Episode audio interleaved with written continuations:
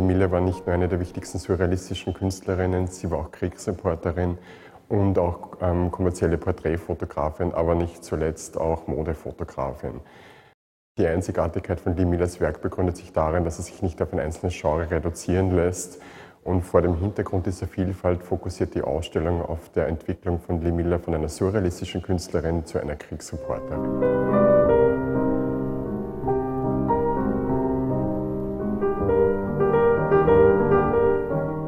Lee Millers Karriere begann als Model in New York. Der Beruf langweilte aber sie relativ rasch und sie wechselt von New York nach Paris, um bei Ray die Technik der Fotografie zu erlernen. Wesentlich für das Werk ist, dass Lee Miller und Ray ihre Fotografien in dieser Zeit in enger Zusammenarbeit herstellen und produzieren, sodass wir oft gar nicht wissen, auf wessen Idee die Werke eigentlich basieren.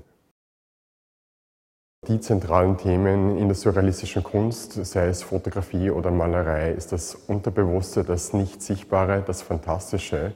Nur die Problematik für die Fotografen besteht darin, dass es in der Fotografie natürlich schwieriger sichtbar wird. Die Fotografie ist wie kaum ein anderes Medium an die Wirklichkeit gebunden. Man drückt auf den Auslöser und hat ein Abbild der Realität. Und die surrealistischen Künstler und Künstlerinnen haben deswegen unterschiedliche Strategien entwickelt, um fotografische Bilder zu verfremden. Man sieht das auch in unserer Ausstellung, zum Beispiel an der Solarisation einer fotografischen Technik, wodurch Lee Miller und Man Ray Porträts verfremdeten und so surrealistische, aber auch fantastische Elemente sichtbar machen. In Paris adaptiert Lee Miller sehr rasch die surrealistische Ikonografie, entwickelt die aber auch auf sehr eigenständige Art, Art und Weise weiter. Man sieht das speziell bei ihren Straßenaufnahmen von Paris. Also sie war auch surrealistische Street-Fotografin, wenn man so will. Und die Einzigartigkeit zeigt sich bei ihren Kombinationen, die oftmals surrealistische und fantastische Effekte ergeben. Es gibt in der Ausstellung das Bild eines Mannes vor Teer und Miller wählt einen so modernen Ausschnitt oder so einen engen Bildausschnitt, dass es wirkt, als würde dieser Teer die Beine verschlucken. Also der Teer bekommt in der fotografischen Wirklichkeit den Anschein einer, eines Oktopus oder einer Krake, der nach den Beinen greift.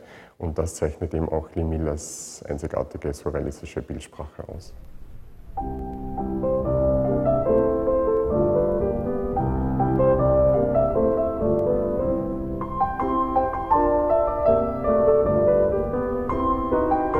Der weibliche Akt war sicherlich eines der zentralen Themen in der surrealistischen Kunst. Ähm, wichtig ist hierbei, dass der Akt nicht klassisch aufgenommen wurde, sondern ähm, surrealistisch verfremdet wurde. Dies gelingt auf unterschiedliche Arten und Weisen, unter anderem durch einen engen Bildausschnitt. Das bedeutet, der Kopf wird oftmals visuell fragmentiert, übrig bleibt der Oberkörper und der weibliche Akt wird dadurch auch als erotischer Fetisch präsentiert, was Le Miller auch ironisch und auch eigentlich auf feministische Art und Weise kommentiert. Nach drei Jahren der Zusammenarbeit trennte sich Lee Miller von Man Ray. Die Trennung war für ihn sehr schmerzhaft. Er verarbeitete das auch in seiner Kunst, unter anderem mit dem unzerstörbaren Objekt.